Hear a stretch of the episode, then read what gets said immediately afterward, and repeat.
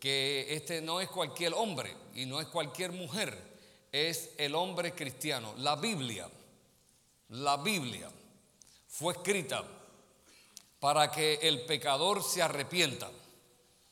¿Cuántos eran pecadores aquí? Amén. Dice Pablo, yo fui el más grande de ellos, de todos ellos, yo fui el más grande, dice Pablo. Así que yo era un pecador también. La Biblia fue escrita para que el pecador se arrepintiera y una vez arrepentido pueda hacer lo que dice la Biblia. Es imposible, escúchelo bien, es imposible hacer lo que dice la Biblia si tú no eres cristiano. ¿Entendiste eso? El matrimonio que habla la Biblia es para los cristianos. Si tú todavía tienes duda con eso, todas las epístolas, todas, las 13 o 14 epístolas que escribió Pablo, las que escribió Pedro, las que, escribió Judas y las epístolas de Juan, todas, todas ellas fueron escritas a la iglesia de Jesucristo. No fueron escritas a los pecadores, a la iglesia. Así que cuando la iglesia o la Biblia habla de matrimonio, está hablando de un matrimonio cristiano. Y está hablando de un matrimonio que Dios unió. Y está hablando de un matrimonio que sirve a Dios. Tristemente, es imposible que Dios le diga a un hombre pecador, perverso, que él es la cabeza de la mujer. Yo sé que esto es duro, yo sé que esto es duro, pero yo te lo pruebo con la practicabilidad. Imposible que Dios le diga a un hombre tira drogas que tú eres la cabeza de esa mujer. Imposible, Dios no es loco. Imposible que Dios le diga a un hombre tramposo Tú eres la cabeza de esa mujer. Esa Biblia no fue escrita para ese hombre. Esa Biblia fue escrita para que ese hombre se arrepintiese, sirviera a Dios, siguiera a Cristo. Entonces él puede ser la cabeza de la mujer. Así que si tú estás aquí y esta palabra ya te está confrontando, lo que queremos es que tú te arrepientas de tus pecados y tú aceptes a Jesucristo el Salvador que Él va a cambiar tu vida para que tú puedas ser la cabeza de la mujer. Amén. ¿Están conmigo aquí? Así que hoy quiero hablar sobre eh, la mujer. It is your turn. Es tu turno ahora, mujer. Y hoy pues me vas a amar si eres cristiana o me vas a odiar por un momento, pero Dios te va a hablar. Dile que está a tu lado, dile que está a tu lado. Díselo, mírale, que está a tu lado. No me hables ahora, que, que Dios me va a hablar, díselo. Bienvenido a Pabellón de la Victoria, pero no me hables ahora. Quiero que se pongan en pie un momentito y busquen la Biblia. Solamente voy a leer un verso en Proverbios capítulo 14. Proverbios capítulo 14 y el verso 1. Amén. Busca la Biblia, Proverbios capítulo 14 y verso 1.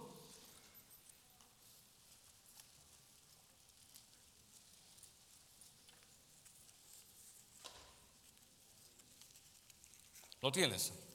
Si hables la Biblia pues, en la mitad, lo más seguro que la encuentras en el libro de los Salmos. Después de los Salmos viene Proverbio 14, uno dice, la mujer sabia edifica su casa, mas la necia con sus manos la derriba. Así que aquí vemos a dos tipos de mujeres, una es sabia y otra es necia. Tú sabes quién es la persona, esta es la primera verdad para la mujer ¿Tú sabes quién es la persona que mejor sabe si tú eres sabia o eres necia? Tu marido. No, no eres tú.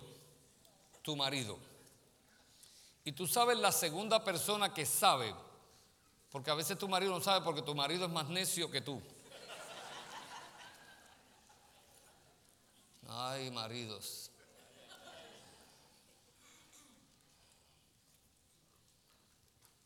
A veces el mejor que sabe es tu hijo o tu hija. Déjame enseñarte esta verdad, hermanos, que yo la practico en casa. Yo le he, le he dado a mis hijos autoridad para que me examinen a mí para que me chequeen y ellos pueden venir donde mí y decirme, papi, te portaste muy mal con mami. A veces mis hijos saben mejor que yo si me porté bien o me porté mal. Mi hijo Jonathan me llamó los otros días, hace como tres semanas, shame on me. Y me dijo, papi, no puedes comparar a mami con ninguna mujer. Eso es horrible lo que hiciste. Así que a veces tu hijo el mejor que te puede decir cuán necio o cuán necia te ha portado. Lo que pasa es que le hemos, eh, hemos aprendido, yo no sé de qué cultura, que los hijos no te pueden decir nada. Que los hijos hablan cuando las gallinas llenan el blanco.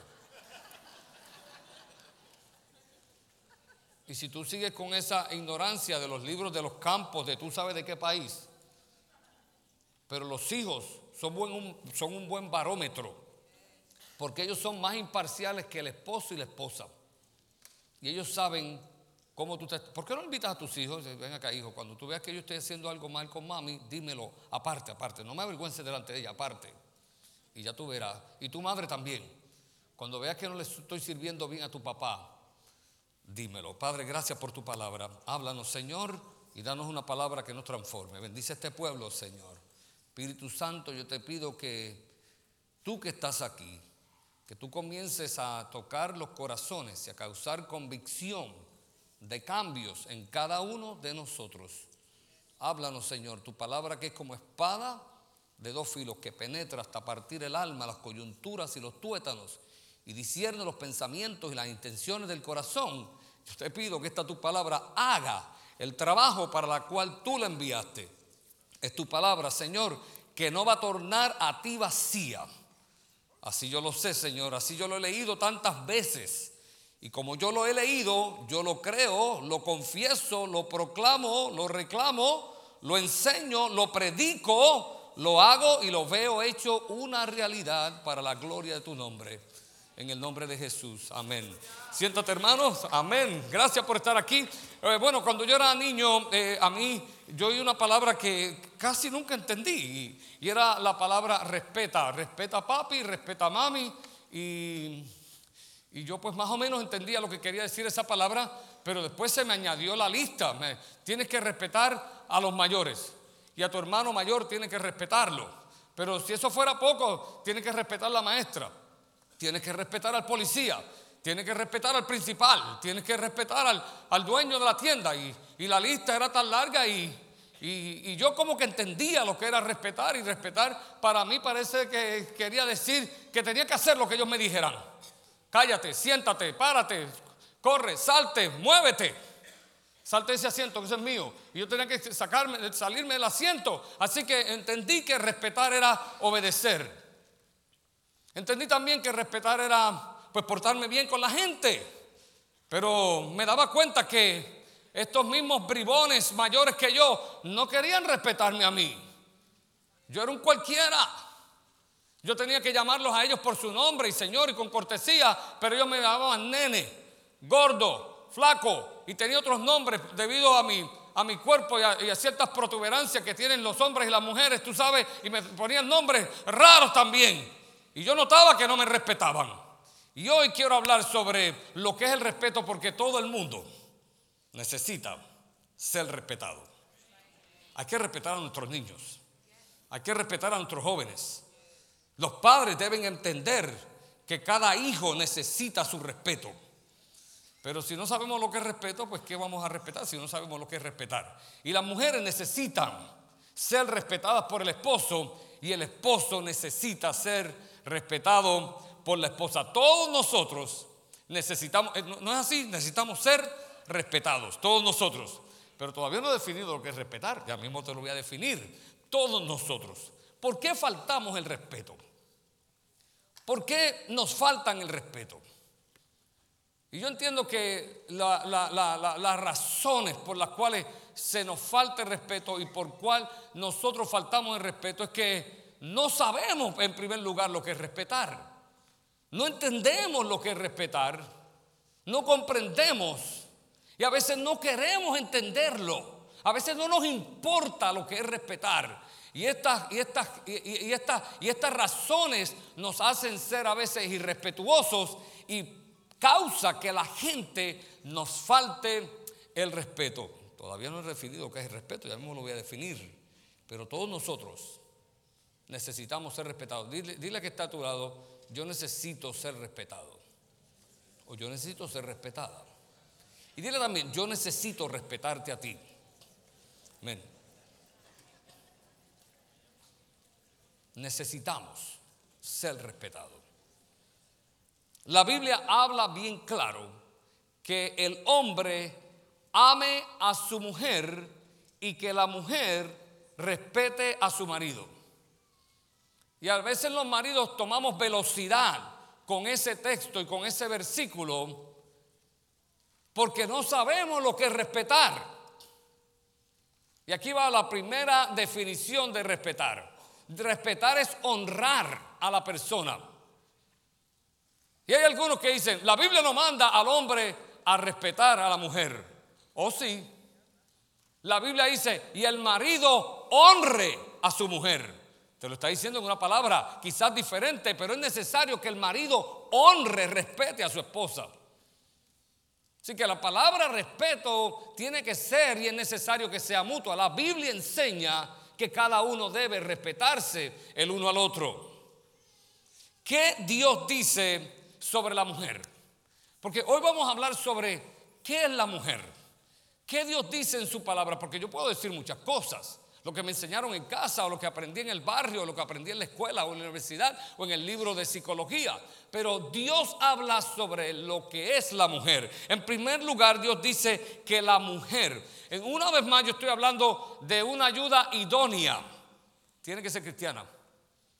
Porque hay muchas ayudas demonias que necesitan ser reprendidas los demonios que tienen encima. Usted la vio aquí a esta mujer, ¿verdad? Una demonia.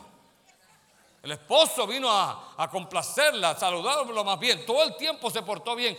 Y esta demonia sigue fastidiándole la vida al hombre que viene cansado de su trabajo. Así que usted examínese usted si usted es ayuda idónea o es ayuda demonia. Dios hizo a la mujer para que fuera la ayuda idónea del hombre, es decir, la ayuda ideal para que fuera el complemento de la mujer. Porque el hombre no puede solo. En primer lugar, los hombres tenemos que entender que nosotros no podemos solo, necesitamos una ayuda. Es difícil, es casi imposible. Estamos impedidos. We are impaired without our woman. Estamos impedidos. Es como, es como tener la mano derecha y no tener la izquierda. Quizás yo podría hacer muchas cosas con la derecha, pero yo necesito esta izquierda para que me ayude a lograr mejores cosas. Así que la mujer es tu brazo que te falta. Esa es la ayuda idónea, es tu complemento. Y Dios creó a la mujer para que fuera la ayuda idónea del hombre. De hecho, en la creación, Dios encontró que todo era bueno. Y en una ocasión dijo, y todo era bueno en gran manera, pero en una ocasión dentro de la creación Dios dijo, no es bueno. Y él lo dijo, no es bueno. La primera vez que Dios dice no es bueno, no es bueno que el hombre esté solo. Así que si tú crees, hombre, que es bueno que tú estés solo, tú tienes que entender que no es bueno que tú estés solo.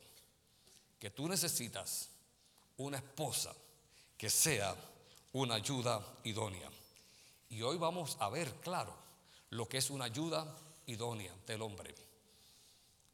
Algunos hombres parecen tratar a sus mascotas, su televisor, su control remoto, su automóvil o algo en la casa, un juguete, como si fuera su complemento. Y eh, están attached, están pegados a esa cosa, a ese aparato.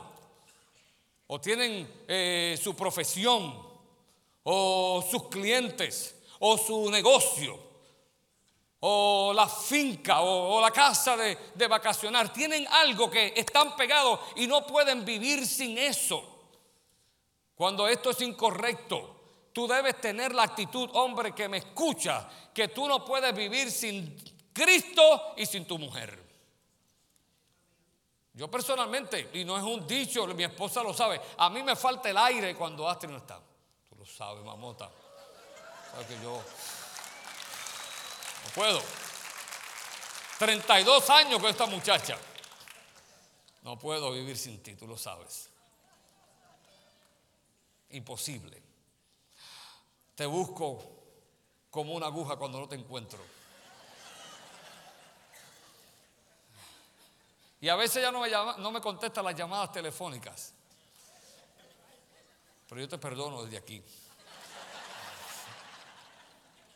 Ahora, la mujer además de hacer la ayuda idónea del hombre, el complemento, es necesario que la mujer entienda que parte de sus propósitos, además de ayudar al hombre en todo, mira, el hombre en todo.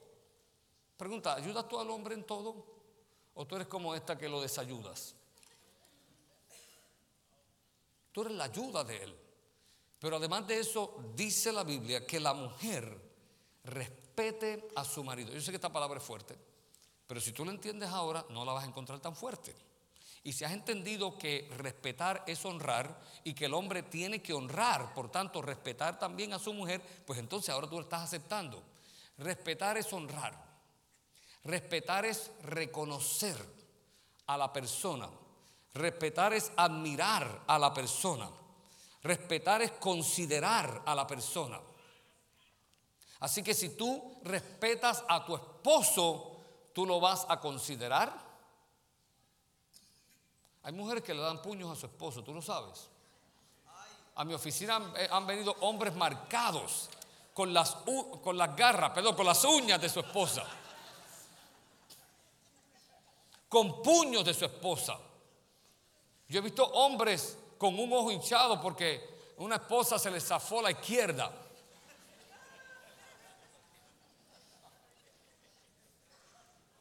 Un conocido mío tuvo que gastar más de 3 mil dólares en su auto porque su esposa le cayó a martillazo al, al automóvil.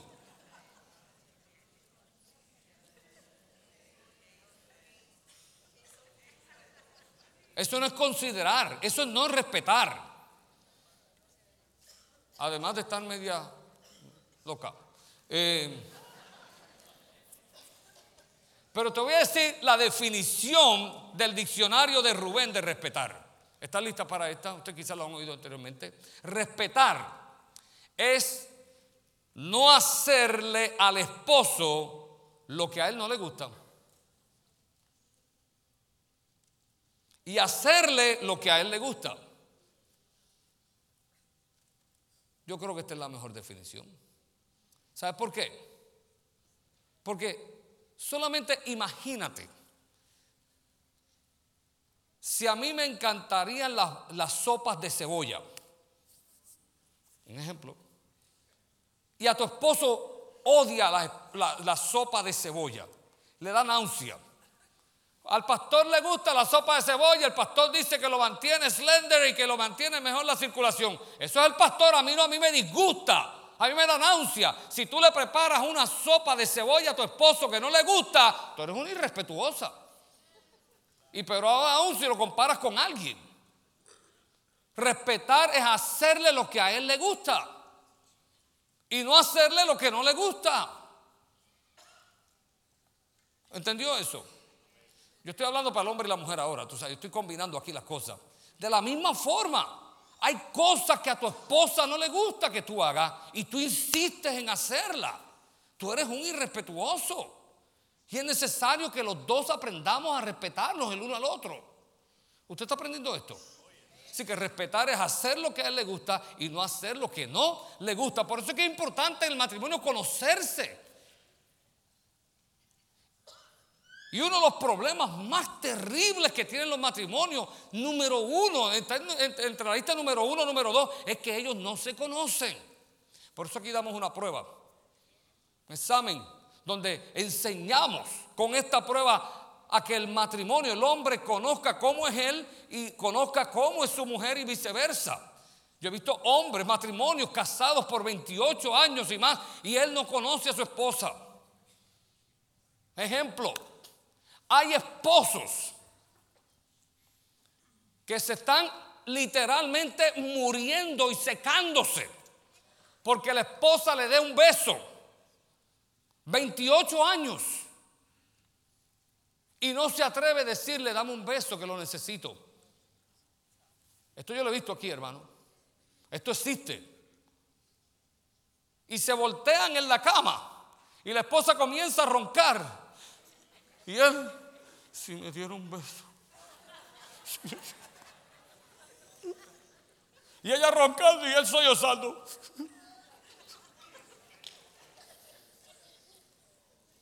Yo sé que lo mejor tal vez para ti es decirle, pues zángano, dile que te bese. Pero es que este hombre no puede decírtelo. Así que, take a move. toma un paso, haz algo. Para que este. Eh, hay que conocerse, hermano, de verdad. El primer problema más grande que yo he visto en los matrimonios es que no se conocen. Y tú no puedes respetar si tú no conoces a la persona. Yo dije la otra vez que eh, yo le puedo tocar la orejita a Jonathan. A él le gusta que yo le toque la orejita y le hago así. pero no, puedo tocarle la oreja a mi hijo mayor. Para él es una falta de respeto. Y yo tengo que respetar eso. Yo, pues si tú eres mi hijo, te callas que te toco la oreja, porque esa oreja no solamente es tuya, también es mía. Si no fuera por mis genes, tú fueras sin oreja. ¿Usted está conmigo aquí? El hombre, mujer de Dios, tiene una gran necesidad de que tú lo respetes.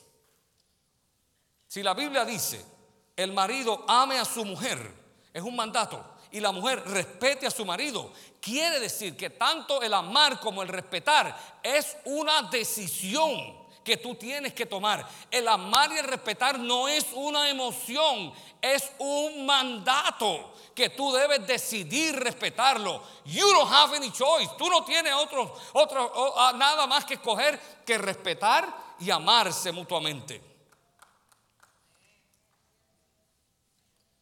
El respetar de nuevo es honrar y reconocer. El respetar a un buen gobernante merece una honra y también un reconocimiento diferente al respetar al empresario de una fábrica o de una industria. Ambos reconocimientos son diferentes. El reconocimiento a nuestro presidente debe ser diferente, porque él es el presidente del gobernador de la Florida. Su función amerita un reconocimiento diferente a los demás. Esposa, tu esposo, aunque sea hombre como otros, merece un reconocimiento sin igual a todos los demás hombres. Y tu esposo quiere sentir que cuando él llega, que cuando él hace acto de presencia, él es el hombre mejor y más grande de tu vida. Y no estoy hablando de estatura, por si acaso. ¿Usted me entendió? Y él debe sentirlo. Y tú debes mostrárselo con tu forma, con tus palabras. El hombre lo necesita. Por eso cada cual necesita un reconocimiento de acuerdo a su posición. Por eso Pedro dijo, honren a todos. A todos. Honrar quiere decir respetar. Amen a los hermanos. Teman a Dios. Honren al rey.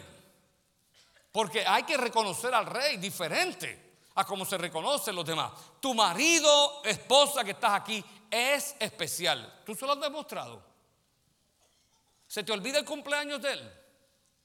Ah, pero a él se le olvida el mío. Entonces tú eres vengativa. Se te olvida la fecha del aniversario. Total para qué, total para nada. Tú debes respetar a tu esposo. Y como ayuda idónea, tú lo vas a ayudar a él a recordarse de los aniversarios y de los cumpleaños. Amén. Ahora, antes de yo enseñarte cualidades de una mujer respetuosa, déjame enseñarte tres tipos de comportamientos o de mujeres irrespetuosas. Si tú te puedes identificar con una de ellas, y a lo mejor te puedes identificar con las tres, porque creo que las mujeres y los hombres también tienen algo de esto. La primera, la primera mujer irrespetuosa. Y antes de nada quiero decirle, hermano, que en el matrimonio, no importa el matrimonio que sea, siempre, siempre habrá conflictos, siempre habrá luchas, siempre habrá malos, habrá malos entendidos. Y es necesario que entendamos que estos conflictos tienen que resolverse. Y para eso es necesario que tú conozcas a tu cónyuge, puedas comunicarte, puedas ser compatible, como hablamos en otro mensaje, y puedas también tener confianza en él. Y sobre todo, hay que ser amigos, hay que amarse, hay que haber mutualidad entre ellos, reciprocidad, debe haber intimidad. Debe haber gozo constante. Deben orar el uno por el otro y el uno al otro deben ser sinceros. Esto es necesario para ayudarnos en los conflictos. Muchos de los problemas del matrimonio ocurren porque una esposa o un esposo ni sabe, ni entiende, ni acepta, ni se da cuenta lo que es respetar a su cónyuge. Y tenemos tres comportamientos que yo quiero señalar. Número uno, una mujer y cuando digo mujer, yo quiero cubrir a los hombres, pero quiero hablar más de la mujer ahora. Una mujer contenciosa y criticona. ¿Tú la has visto? Esta mujer contenciosa y criticona tiene una característica bien peculiar. Generalmente es callada y reservada. Es como una mosquita muerta. Ella no habla.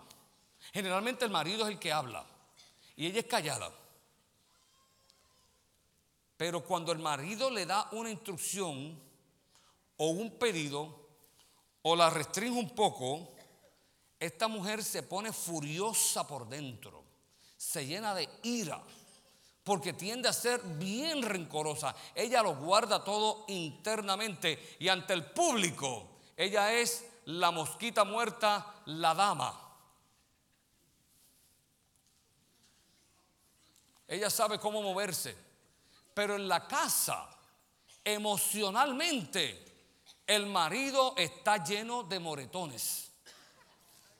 Porque ella lo acribilla a golpes mentales y emocionales. ¿Qué no le dice ella?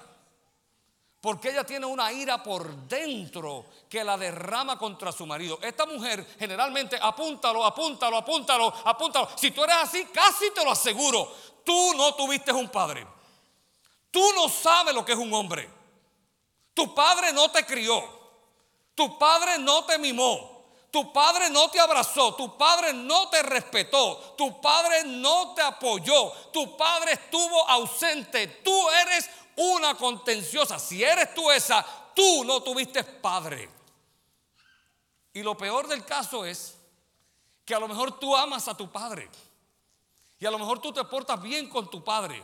Y tu esposo te ve que cuando tú ves a tu papá, tú lo saludas, tú lo besas. Es más, hasta tú le haces regalitos el día de su cumpleaños a tu padre.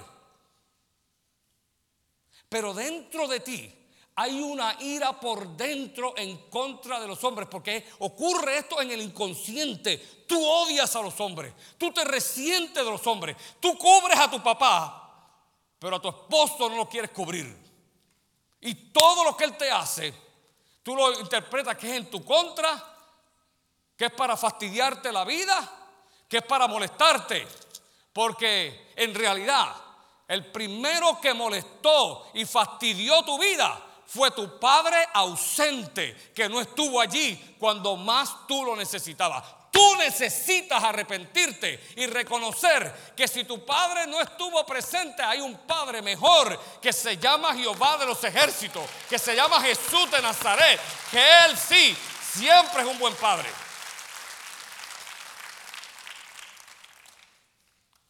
Ella es callada, pero le suelta la lengua al esposo.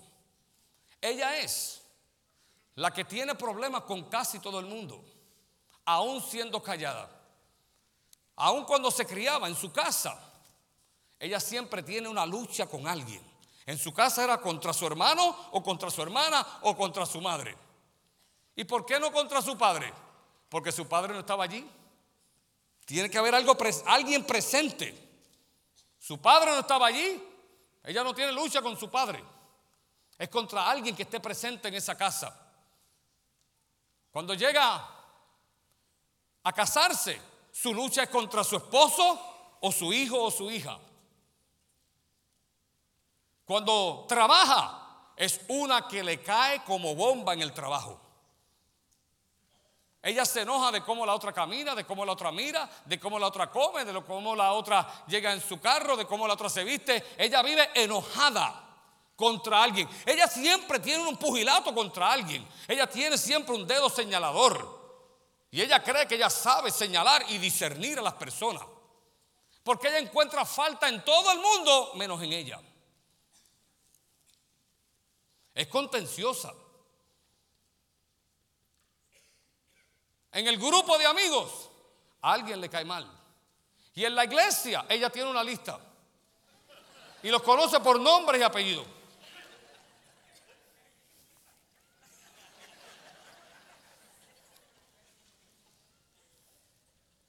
Y si tú estás en la lista de ella,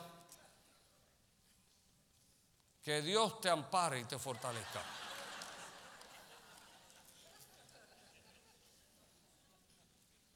Su lema favorito, todo el mundo en contra mía y yo contra el mundo entero. Pero esta mujer necesita el amor de Cristo en ella y saber que todos somos imperfectos. Que tu matrimonio no es perfecto porque tú y él son imperfectos. Que la iglesia no es perfecta porque aquí estamos los imperfectos. ¿Cuántos perfectos hay aquí? Levántame la mano. Gracias, hermano. No, no, estaba rascando la cabeza. Está bien, perdóname. ¿Hay, algún perfecto aquí? Por lo menos de nombre. ¿Hay alguno que sea hermano perfecto? No, no. La iglesia es imperfecta. ¿Sabe por qué? Porque todos somos imperfectos. Pero esta mujer se pasa encontrando las imperfecciones en todo el mundo. Y en el más que la encuentra es en su marido. Ella tiene una contradicción. Ella ama y odia.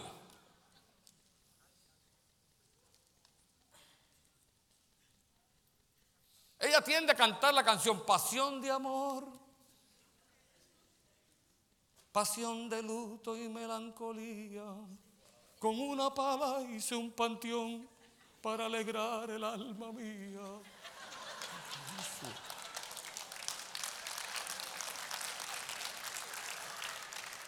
Es increíble. Hizo una pala, un panteón que para alegrar el alma mía.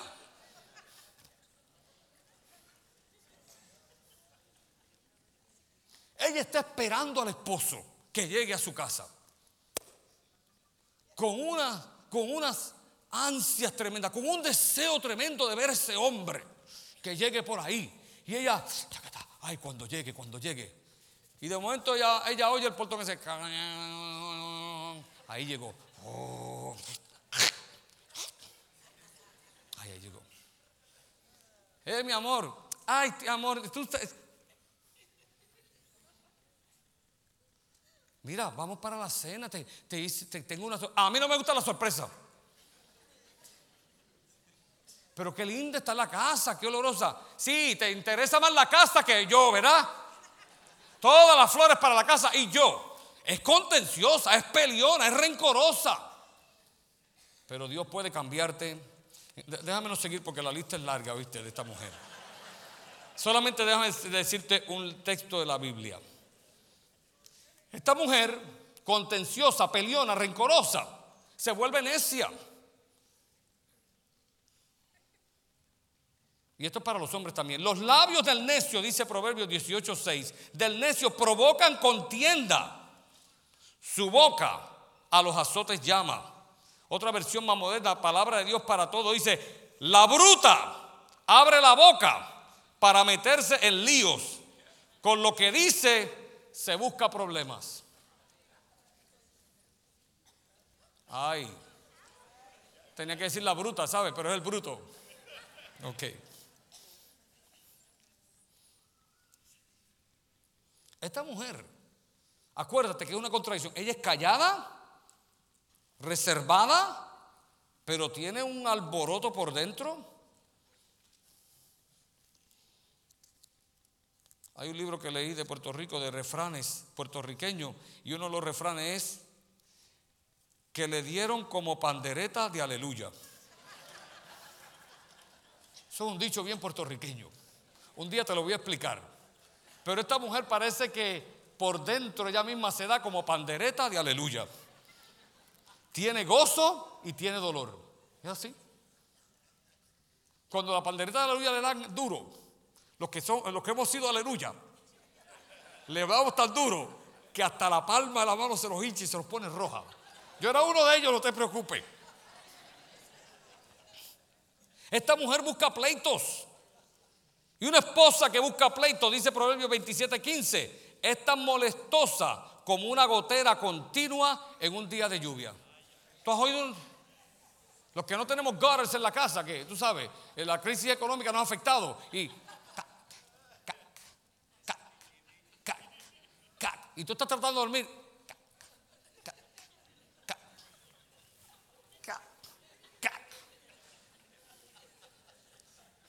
La Biblia, el mensaje dice, una mujer criticona y quejona, porque son así. Es como el gotear y gotear y gotear y seguir, eh, y seguir goteando de una llave goteando constantemente. Tú no puedes apagarla y no puedes escaparte de ella. Y ya te dije por qué el comportamiento, ¿verdad? Mujer, si tú no tuviste padre, pídele a Dios que te ayude a pasar esa crisis y aprendas a ver a Dios como tu Padre, a Jesucristo como tu mejor amigo, y no mires a tu esposo como tu papá, ni con los ojos que miraste a tu papá en tu inconsciente. Tu esposo debe ser tu mejor amigo y el que Dios te dio, y tú debes ser la ayuda idónea. Esta mujer le gusta hablar del problema. Ella no, ella no habla de solución, todo es problema. Parece a veces una gallina.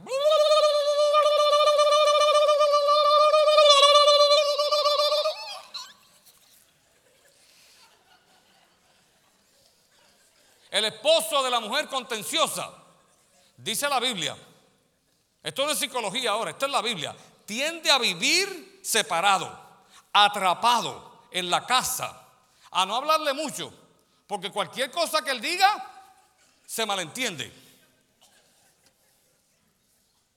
y tiende hasta muchas veces divorciarse de esta mujer. Porque todo lo que él dice causa una discusión. Ah, y cuando tú sabes, no, a mí no me gusta discutir. Y tú sabes que es verdad, no le gusta discutir. Ella dice una verdad. Porque tú sabes lo que le gusta decir a ella. Esto es así, así, así, punto y se acabó, no hay discusión. Y todo lo que tú digas contrario es una discusión. A ella no le gusta discutir. Ella le gusta mandar. Ay, Dios mío, estoy viendo algunas aquí que me están mirando un poquito mal. Si tú no eres así, no me mires así. Y si eres así, Cristo puede cambiarte.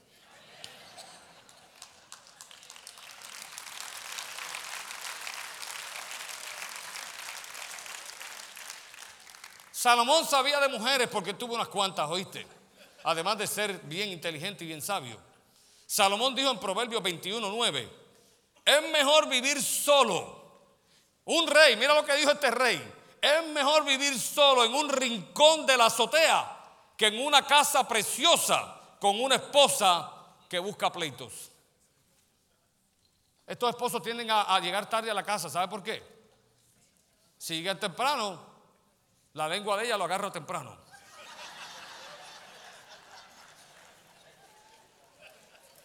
Así que si tu esposo llega tarde, chequéate a ver si tú eres contenciosa. Ok, la segunda, la esposa necia. Tú sabes que una esposa necia eh, es una esposa con cuerpo de mujer, pero con una mente de niña. Es necia. Necia.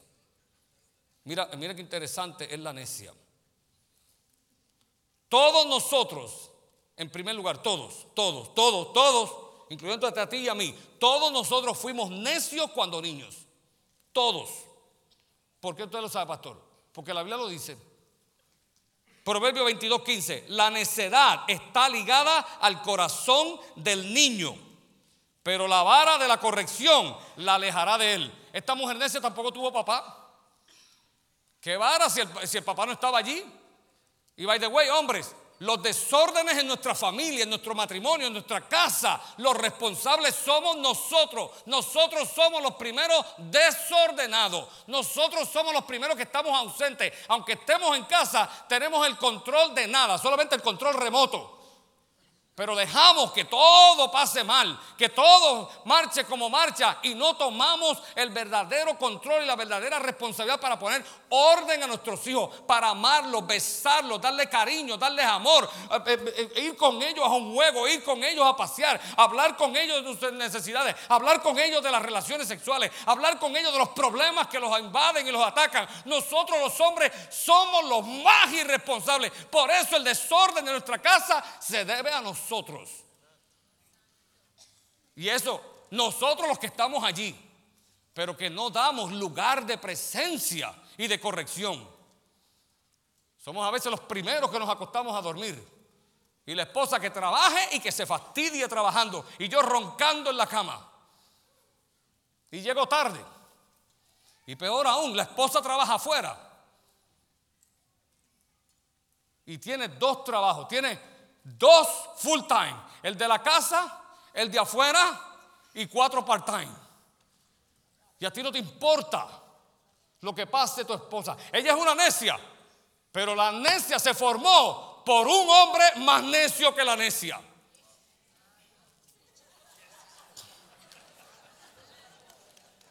Y generalmente fue su papá, el necio. Y tú eres otro necio acompañado de una... La verdad que la cosa está bien fuerte. Ahora, ¿cómo es la esposa necia? Mira a ver. La esposa necia se distingue por ser loud. Esta es la mejor forma, loud. Loud.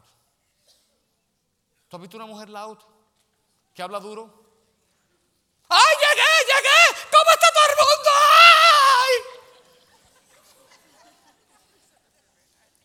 Lady, calm down, man. Todo el mundo se entera que ella llegó. Tres casas más allá del vecindario se enteran y las tres allá y las tres al frente y las tres atrás. Todo el mundo se entera que yo aún a la iglesia ella. Ella quiere ser vista, reconocida y soy tan bonita, yo lo sé, soy tan hermosa, ya lo ven. Soy tan dinámica. Necia. La gloria tuya es la gloria de Dios. Y después de todo, la gloria tuya es la gloria de tu marido. Y by the way, generalmente a tu marido no le, no le gusta que tú seas así. Exhibicionista. Es indisciplinada. No tiene orden. Tú le das una asignación, no la hace. Tú le pides que haga esto y no lo hace. Es procrastinadora lo deja para después. Pero es rabietosa. Es otra contradicción. Bien simpática, pero le da unos temper tantrums. Que cuando le da estos temper tantrums, tira todo lo que tenga a la mano. Pobrecito de un hombre bajito y sin músculo con una esposa necia está en el piso tirado todo el tiempo. Gracias, mamota, porque tú no eres así. Pobrecito de mí. Ay, Dios mío. Quizás tú tienes otras cosas, tú lo sabes. Pero yo tengo peores que tú. La esposa necia no quiere aceptar corrección y prefiere seguir con su escándalo y argumento. La esposa necia es un problema para el marido por varias razones. Pero déjame definirte un poquito más lo que es una necia. Porque esto es poderoso. Una necia. Y un necio también, por si acaso. No, eh, marido, esto es para ti también, oíste, por si acaso. Todo lo que diga de necia, di, necio, podré ser yo ese. Porque es lo mismo, ¿sabes? Es lo mismo. Una esposa necia, ella tiene inteligencia y capacidad para aprender pero no quiere, no quiere, no quiere, porque es testaruda. es contraria a una idiota. Con respeto, ¿sabe? Yo espero que aquí no haya una idiota. Y si la hay, no me entendió, no te preocupes.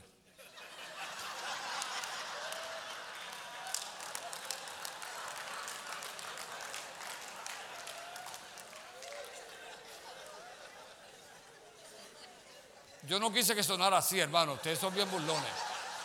Estaba bien serio, ¿sabe? Una idiota es contrario a una necia. La idiota, por más que tú le expliques, ella no entiende, ella no tiene capacidad, ella no tiene un IQ suficientemente alto para entender lo que tú le dices. Pero la necia entiende, pero no quiere entender, a pesar de que entiende, no quiere hacer lo que tú le dices. Ella sabe que 100 pares de zapatos ahí para un hombre que gana 1.500 dólares mensuales y ella gana 1.000 y quiere comprarse 5 más porque es su cumpleaños, ella sabe que eso es imposible. Ah, pero mi amiga tiene 500. Falta de respeto, eso es, eso es la amiga tuya que es millonaria y está bien que los tenga, pero aquí en esta casa no se puede. Ella no quiere entender que hay una economía, que hay unos ajustes que hay que hacer. Ella es necia, mientras que la idiota no entiende. La necia entiende, pero no quiere cooperar, porque también ella, mira, apúntalo. ¿Y tú sabes por qué yo te estoy diciendo esto, mujer? Te lo estoy diciendo porque el, tal vez la clave mayor en tu ser contenciosa o necia es falta de un padre en tu familia cuando eras niña. Más del 90% de las mujeres con falta de padre tienen características de contenciosa o de necia. Y yo no quiero ridiculizar aquí a ninguna mujer. Porque los hombres tienen otras también. Y el que tú hayas tenido padre no te garantiza que tú seas necio o necio, que no solo sea ni necio ni necia. Pero el que falta, falta un padre, hermano, hay una deficiencia en tu vida que tú debes entenderla y entender que eso te afectó enormemente tu forma de comportarte hoy. Porque una vez tú entiendes el problema y tú lo reconoces, tú estás en buen camino para empezar a resolver tu problema. Si tú no tuviste padre, no empieces a llorar hoy. Al contrario, alégrate que no lo tuviste porque Dios es más poderoso que tu padre, que tu madre. Y aunque mi padre y mi madre me abandonen, Jehová con todo me recogerá. Dios tiene tiene la solución para tu vida. Porque tienes que entenderlo. ¿Y por qué yo digo esto? Porque primero tú tienes que entenderlo. Segundo, esposo que estás aquí, con el corazón en mi mano, procura, procura no divorciarte. Procura amar a esa esposa.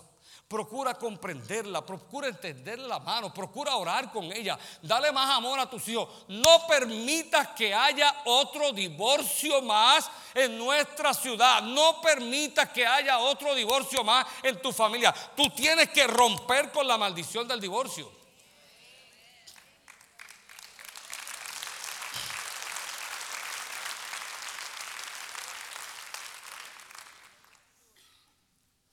Tristemente, hermano.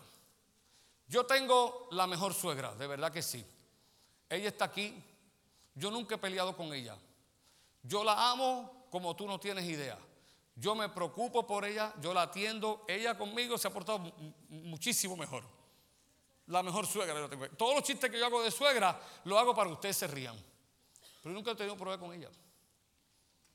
Pero tristemente, ella es divorciada, todas sus hermanas, tres, cuatro hermanas divorciadas, todas las tías de Astrid divorciadas, todas las hermanas de Astrid divorciadas, las abuelas de Astrid divorciadas, la tatarabuela divorciada. Es una maldición de divorcio que yo me decidí a los 17 años acabar con esa maldición. Con este cuerpito que tengo, 17 años, yo voy a acabar con la maldición del divorcio en la familia Vázquez. Y tú, hombre, debes hacer lo mismo. Tú puedes acabar con esa maldición. Tú puedes. Si yo pude, tú puedes también. Y esto es el propósito mío al predicar este mensaje y al enseñarte esto. No debe haber otro divorcio más en medio de nosotros. Y yo voy a decir esto porque quiero ayudarlos, hermanos. Desde el 1995 hasta el 2001, todas las personas que casé, por lo menos la mitad, yo me enteré, se divorciaron. En seis años. La mitad se divorciaron. Me partió el alma, me desgarró el corazón. Y yo empecé a pedirle dirección a Dios para que esto no pasase más. Desde el 2001, y lo dije el miércoles aquí, te lo voy a decir a ti. Si tú conoces, por favor, hazlo hermano, me vas a ayudar. Yo necesito tu ayuda en esto. Si tú conoces uno que el pastor Rubén casó después de junio del 2001, después, no antes, del 2001 hasta hoy, más de 10 años, no conozco a uno que se haya divorciado. Por favor, si tú conoces a uno, dímelo, por favor, después de junio del 2001. No conozco a nadie que se haya divorciado.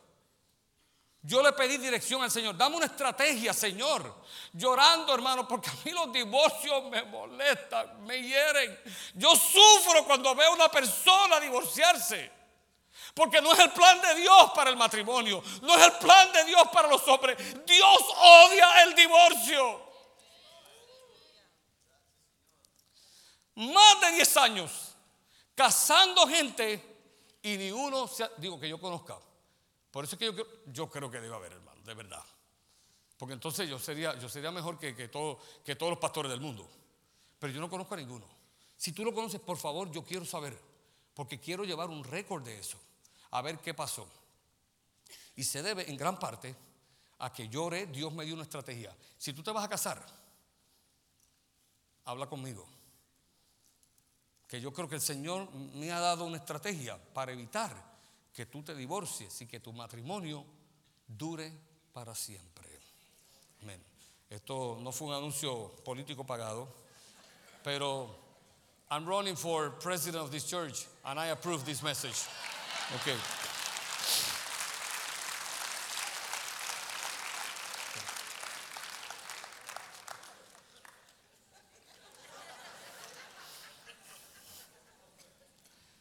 Esposa chismosa. ¿Usted le está gustando lo que estoy hablando, hermano? ¿Está aprendiendo algo? La esposa chismosa. La esposa, el chisme. ¿Qué es el chisme? Y te lo digo por si acaso hay un chismoso por aquí. El chisme es un comentario negativo de una persona hecho por alguien que no se atrevería a hacerlo si la persona estuviera presente.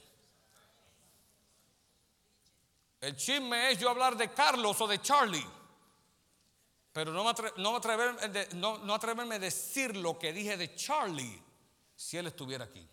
Eso es chisme. Y el chisme es condenado por Dios. Y hay esposas chismosas. Chismosas porque la mamá era una chismosa. Ahora es la madre. Porque un niño que aprende, que oye chisme, aprende a ser chismoso. El chisme hay que pararlo, hermano. Y la mejor forma de pararlo es no andarás chismeando, le dijo Jehová a los israelitas. Esta esposa chismosa tiende a tener una baja estima de sí misma.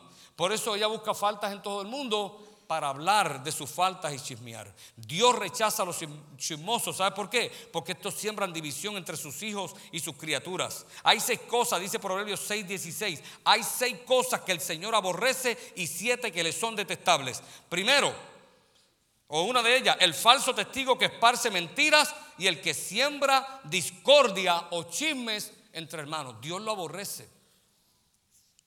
El chisme o la esposa chismosa hace mucho daño porque puede, puede, causar malestar, división y separación en el matrimonio. Proverbio 26, 20. Sin leña se apaga el fuego y donde no hay chismoso o chismosa, cesa la contienda. Así que para el chisme, mujer. Y, hombre, hay, hombres que son más chismosos que una vieja sin tabaco, dicen por allá. Los chismes son deliciosos manjares, penetran hasta lo más íntimo del ser. La Biblia el mensaje dice, oír un chisme es como comerse un dulce bien barato. ¿Te gustaría tragarte esa basura? Y la Biblia rubeniana dice, las palabras del chismoso es como comerse un sabroso cheesecake Uno que tiene intolerancia a la lactosa le caerá como bomba y le hará mucho daño. Dímelo a mí. El chisme puede causar divorcio. Hemos dicho que es necesario en el matrimonio ser amigos. ¿Y tú sabes qué hace el chisme? Separa a los mejores amigos. El chisme es una causa de divorcio. Si tú andas chismeando, esposo, esposa, para eso, para, deténlo. Dice Proverbios 16, 28, el hombre perverso promueve contienda y el chismoso separa a los mejores amigos. Proverbios 17, 9 dice, el que encubre la falta busca la amistad, el que la divulga o chismea aparta al amigo. Tu esposo es tu mejor amigo. Para el chisme. El chisme no se puede confiar en, una mujer chismosa, no se puede confiar, porque hoy chismea de ti, mañana es del otro y del otro, hasta de la madre que la parió. Se me, se me chipoteó esa, perdónenme. Ah, mi esposa después me va a decir allí dos o tres cosas en casa, ella me las dice. Ella tiene licencia para eso. Una persona chismosa no es fiel y por lo tanto no se puede confiar en ella. No se puede confiar, hermano, en una esposa chismosa. No se puede, es difícil. Tú le cuentas un secreto y no lo guarda. Gracias a Dios por mi esposa. Yo, esa mujer es una tumba. Lo que yo le cuento se lo calla, se lo reserva. Es una cualidad tremenda que tú puedas, que tú puedas tener a alguien, que tú puedas confiarle algo, ¿no es cierto? Precioso, esposa. Amén. Entonces, yo quiero poner un par aquí porque no quiero extenderme más. Sé que, ¿cuántos están aprendiendo algo aquí? Pero yo quiero darle tres claves.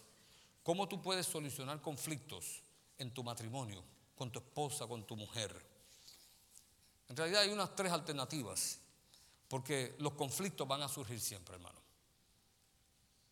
Lo importante no es que el conflicto surgió, lo importante es que pudimos resolver nuestro conflicto y nuestra dificultad. Y para esto, acuérdate, debes conocer bien a tu cónyuge, debes comunicarte en una forma correcta, debes ser compatible. Y si tú no sabes lo que es ser compatible, tienes que comprar el mensaje donde yo expliqué eso. Y debe haber una confianza mutua. Deben ser amigos. Y expliqué lo que es ser amigos también en mensajes anteriores. Así que una vez tú tienes estas cualidades, eh, tú debes, cuando hay un, cuando hay un conflicto en, tu matrimonio, eh, hay tres formas de resolverlo. Una de ellas es eh, discutir las cosas en armonía. Este es mi punto y es por esto y esto y oír a tu esposa y esto es lo que yo creo. debe haber acuerdos. Cristo dijo, caminarán dos si no estuviesen de acuerdo. Debe haber acuerdos. Pero a veces no ocurre el acuerdo. El acuerdo debe ser basado en principios bíblicos. No puede haber acuerdos. Estoy hablando de un matrimonio cristiano. Acuerdos que no sean basados en principios bíblicos. Acuerdos que vamos a hacer una trampa y vamos a vender esta casa que tiene toda la plomería dañada. Que, sabemos que cuesta 150 mil dólares y nos vamos a quedar callados, vamos a venderle y estamos de acuerdo. Eso, eso es ser tramposo. Esos acuerdos no sirven, hermanos. O tú hacer otro tipo de trampa. Debe ser acuerdo basado en principios. Y a lo mejor tú estás de acuerdo con tu esposa, pero estás mal. Estás en pecado y debes arrepentirte. Deben hacer acuerdos basados en principios. Y si los hay, únanse y los dos resuelven el conflicto de esta forma, basado en la Biblia, basado en principios cristianos. La segunda alternativa es que el conflicto no puede resolverse. No puede, no se ponen de acuerdo, pues una alternativa es buscar un consejero cristiano. Búscalo cristiano que cree en Cristo, que crea en principios. Y óyelo o óyela a la consejera y él o ella te pueden ayudar a resolver el conflicto. No hagas siempre esto. Ahora por cualquier conflicto vas a llamar a un consejero o una consejera. No, no lo hagas. Pero trata de resolverlo. Pero cuando el conflicto se hace más pesado y más, y más eh, difícil de resolver, entonces un consejero tal vez es buena alternativa. La tercera alternativa parece un poco machista y esta la quiero explicar un poquito más. La tercera alternativa es que no se ponen de acuerdo. Ni aún con el consejero, por ejemplo. Entonces, escúchalo bien, mujer. Yo sé que a ti no te va a gustar alguna de ustedes, pero es así. Y no es como yo digo porque yo lo digo, es porque la Biblia lo enseña. Si no se puede resolver el conflicto, ni con el consejero, ni con ayuda de ningún lado. Aún tú envuelves a tus hijos mayores que, que son, tienen cierta inteligencia y cierta sabiduría y todavía no se puede conocer. ¿Quién qué, qué se va a hacer? La cabeza. En una empresa, la cabeza tiene que decir por aquí que vamos. Y la cabeza no eres tu mujer. La cabeza es el hombre.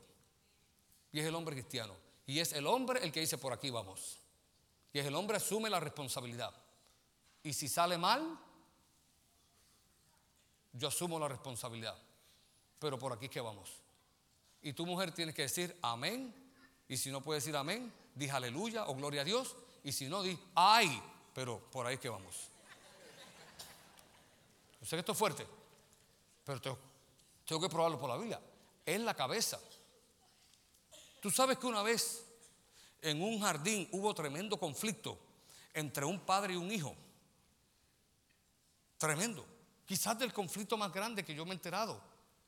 El padre le dijo al hijo, tú sabes que yo te envié, hicimos un acuerdo, te envié para que tú murieras por esa gente.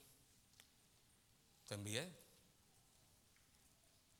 Y por eso estás aquí ahora en este jardín, para que mueras. Y tú sabes qué le dijo el hijo, yo no quiero morir. Yo no quiero morir. Eso fue un conflicto serio. Es más, no hay conflicto como este en ningún matrimonio. Sería el equivalente, tú sabes mujer que tú tienes que morir. El padre dijo, tú sabes que tú tienes que morir. Ese fue el acuerdo. Eso no fue el acuerdo. ¿Y qué Cristo le dijo? Tres veces. Padre, yo no quiero morir. Y yo creo que el padre decía, pero hijo, para eso te envié. Es que no quiero morir. Pasa de mí esta copa, pásala, pásala. No, tienes que morir. Tres veces. Cuando hay un conflicto, entiende bien, hermano. Aún entre matrimonio, padre o hijo, no quiere decir que tú no pongas tu punto. Cristo lo puso el punto. Cristo se explicó. Es muy fuerte, padre. Es muy doloroso. Estoy en agonía. Mi alma está muy triste. Esta es la Biblia, hermano. Esta es la Biblia. Mi alma está muy triste hasta la muerte. Padre, Padre, Padre, pasa de mí esta copa, déjame vivir. ¿Y qué dijo el Padre? Tienes que morir. ¿Tú sabes por qué el Padre dijo eso? Además de por amor, obviamente que sí. Además de que había un acuerdo. Es porque dice la Biblia que el varón es cabeza de la mujer, como Cristo es cabeza del varón y como Dios es cabeza de Cristo. Así que es la cabeza la que finalmente dice, por aquí es que vamos, a pesar del conflicto. Esto es una iglesia bíblica. Esto no es una iglesia Mickey Mouse, que aquí hacemos lo que nos parece, aquí hacemos lo que dice la Biblia. Finalmente es la cabeza la que dice, por aquí vamos. Y si tú eres la cabeza, varón, digo, si tú quieres ser la cabeza, tú no eres la cabeza porque tú eres el varón. No, tú eres la cabeza porque tú eres primero cristiano. Y tú tienes a Cristo de cabeza. Si tú no tienes a Cristo de cabeza, una vez más, tú eres un cabezón. Tú tienes que arrepentirte y cambiar tu vida. Tú no eres cabeza de ninguna mujer. Tú te crees que eres la cabeza. Tú eres cabeza siempre y cuando tengas a Cristo como tu cabeza. Por eso es que los hombres deben cambiar. Por eso es que hace falta que se arrepientan y se decidan por Cristo para poder ser la cabeza de la mujer. Y lo voy a decir una vez, tú no eres cabeza de ninguna mujer, a menos que Cristo sea tu cabeza. Porque eso es lo que habla la Biblia. Y qué bueno que en el Getsemaní, Dios, la cabeza de Cristo, tiene que morir. ¿Y tú sabes qué pasa cuando tú haces lo que dice la Biblia? A pesar de que parece que las cosas van a salir horriblemente mal. ¿Qué sucedió en este conflicto? Cristo murió, resucitó al tercer día y aquí estamos nosotros. Porque Él decidió. Dice la Biblia que por su temor reverente, Cristo, por su temor reverente, obedeció a aquel que lo podía librar de la muerte. Jesús. Ponte en pie, hermano. Wow, yo quería terminar este mensaje con las mujeres. Voy a tener que continuarlo el domingo que viene. Venga, que hay una parte demasiado buena, pero es por, el tiempo no he podido. Venga, invite a otra mujer, que esas mujeres van a ser cambiadas. Y a los esposos también, porque los esposos necesitan ser cambiados. Pero en estos momentos yo quiero hacer un llamado a todos los que están aquí, hombres y mujeres. Si tú nunca has aceptado a Cristo como tu Salvador, o lo hiciste pero te apartaste, y hoy quiere reconocerlo a Él como tu cabeza. Y si la esposa es la ayuda idónea del esposo, nosotros la iglesia somos la ayuda idónea de Cristo aquí en la faz de la tierra. Si tú te quieres convertir en esa parte de la ayuda idónea de Cristo, porque Él cuenta contigo.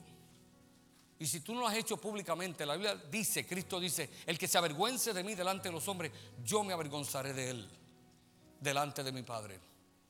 Pero el que me confiese delante de los hombres, yo lo confesaré delante de mi Padre. Si tú estás aquí, mujer, yo te invito a que tú te conviertas en la amiga, en la ayuda del que dio su vida por ti, del que resolvió el conflicto obedeciendo a su cabeza, al Padre. O hombre que estás aquí, si tú te apartaste, yo te suplico que no menosprecies a aquel que lo dio todo por ti y por mí, Jesucristo de Nazaret. Y te animo que como señal de que lo aceptas a Él, tú levantes tu mano, yo quisiera verla como señal de que aceptas a Cristo su sacrificio, lo puedes hacer, lo puedes hacer, yo podré ver una mano, Dios te bendiga, yo te vi, claro que te vi, eso es, qué bueno, Dios te bendiga.